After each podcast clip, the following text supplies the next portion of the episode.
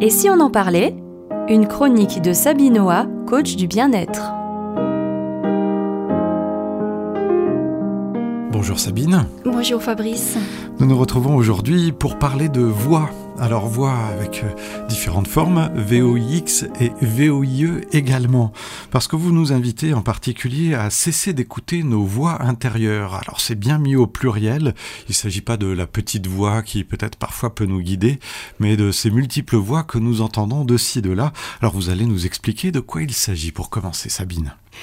En fait, euh, ce que je voulais dire, euh, j'ai fait un jeu de mots avec les voix intérieures et notre voix VOIE, parce que je me suis dit, mais euh, en fait, on ne s'en rend pas compte. Tous les jours, il y a des voix intérieures.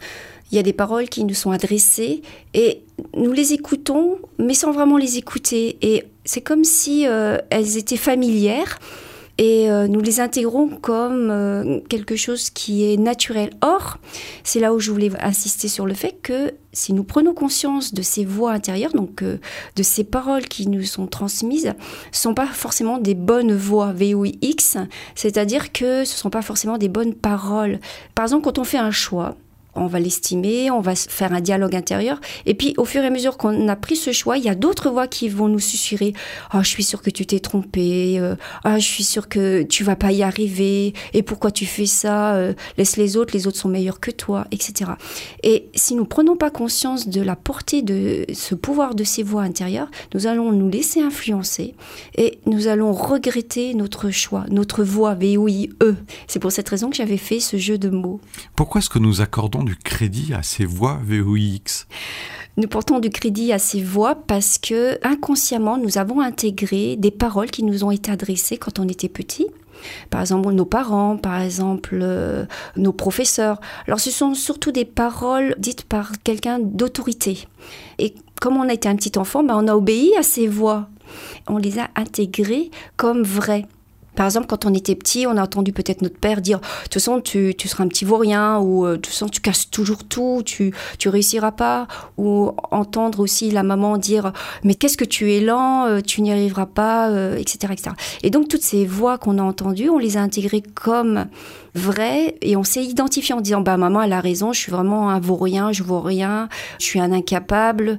Et du coup, ces voix que l'on réentend en tant qu'adulte, ce sont simplement des échos de ces paroles qui ont été prononcées à notre encontre et pas pour nous encourager, pas pour nous déculpabiliser. Ce sont des voix qui vont nous culpabiliser en disant tu fais pas plaisir à papa, tu fais pas plaisir à maman. Et on a tendance à vouloir dire bah ces voix, si c'est maman qui l'a dit, bah elle a raison. Comment faire pour se débarrasser de ces voix, pour peut-être prendre le pouvoir? C'est une expression forte, mais j'ai l'impression que c'est ce qu'il faut faire.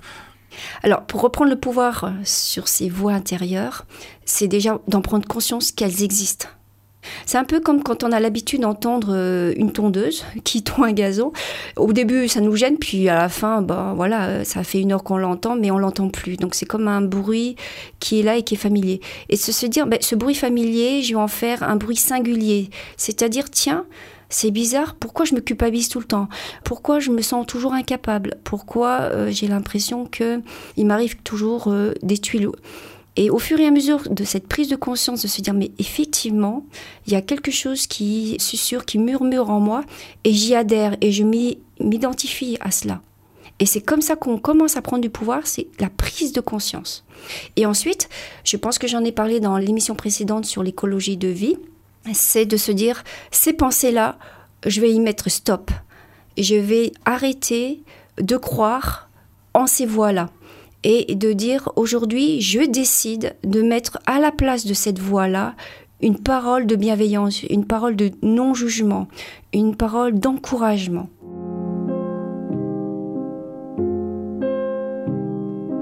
Au fur et à mesure, grâce à ces éléments que l'on met en place dans sa propre vie, on finit par poursuivre sa propre voie avec un E à la fin cette fois.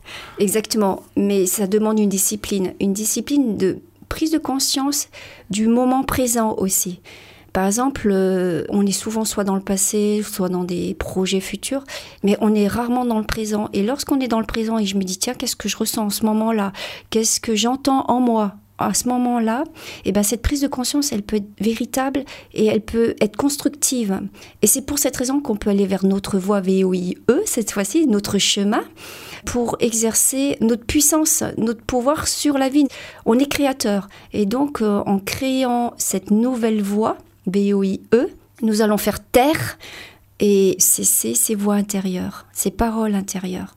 Quand on a euh, toutes ces voix intérieures qui s'entremêlent, en général, ça a tendance à bouillonner. Est-ce que le fait de les mettre de côté, en choisissant sa propre voie, son propre chemin, permet de, retrouver une certaine forme de paix, parce que c'est ce à quoi on aspire finalement alors, c'est le piège de vouloir les mettre de côté. Parce que c'est comme un enfant qu'on rejette. Il va être encore plus violent pour dire j'existe, j'existe, j'existe. Donc, en fait, c'est d'accepter ces voix intérieures toxiques en constatant leur pouvoir sur nous et de leur dire Ok, je pense ça, mais aujourd'hui, je n'y adhère plus c'était cela à ce moment-là, quand euh, il s'est passé euh, ce dialogue entre mon père ou, ma mère, ou entre oncle ou prof, qu'importe, c'était à ce moment-là qu'il y a eu cette voix. Et donc je repère cette voix dans la chronologie. Et je me dis, non, ça, c'est une voix du passé, et celle-ci, je la restitue à la personne qui me l'a donnée. Et c'est à partir de là où elle va perdre son pouvoir sur nous je lui restitue. C'était pas juste. Il y a une injustice, je reconnais. Et je reconnais aussi ma colère par rapport à cette voie-là qui m'a été imposée. Je reconnais aussi mon sentiment d'impuissance. Et je fais la paix avec euh, ces émotions. En même temps, j'ai le droit de les exprimer. Et au fur et à mesure qu'on a exprimé nos émotions par rapport à ces voix qui nous ont été balancer à la figure, envoyer euh, sans vraiment conscience des conséquences que cela peut avoir sur notre âme, sur notre cœur, sur notre physique. Une fois qu'on les a hum, décelés et fait la paix avec en disant oui, ça c'est du passé, je peux faire sortir mes émotions et ensuite je me réconcilie avec moi-même, avec ce que j'étais et que je m'accepte comme je suis, même si l'autre personne ne m'a pas accepté comme j'étais. Maintenant, moi, je m'accepte comme je suis. C'est comme ça que ces voix vont se taire d'elles-mêmes.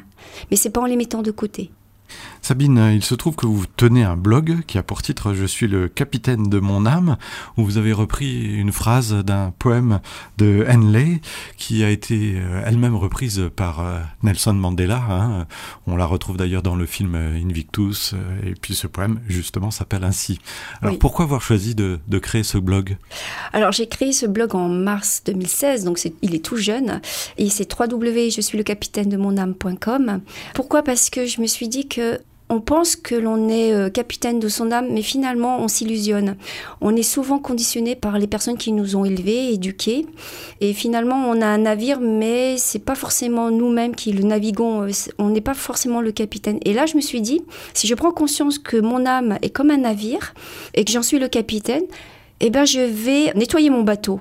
Et nettoyer mon bateau, c'est que je vais nettoyer mes pensées intérieures, les paroles qui m'ont été envoyées. Nettoyer, ça ne veut pas dire, justement, comme on disait tout à l'heure, les mettre de côté. Les nettoyer, c'est de faire la paix avec et d'accepter que dans le passé, il s'est passé ça, mais qu'aujourd'hui, je ne veux plus.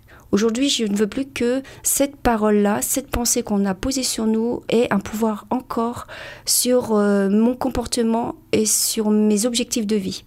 Voilà, alors on peut vous retrouver, Sabine, sur ce blog, vous lire, et puis vous retrouver évidemment sur notre antenne dans le cadre de cette chronique. Et si on en parlait, on aura le plaisir d'être ensemble à nouveau la semaine prochaine. À bientôt, Sabine, et merci. Merci, Fabrice. C'était Et si on en parlait, une chronique de Sabine Sabinoa, coach du bien-être.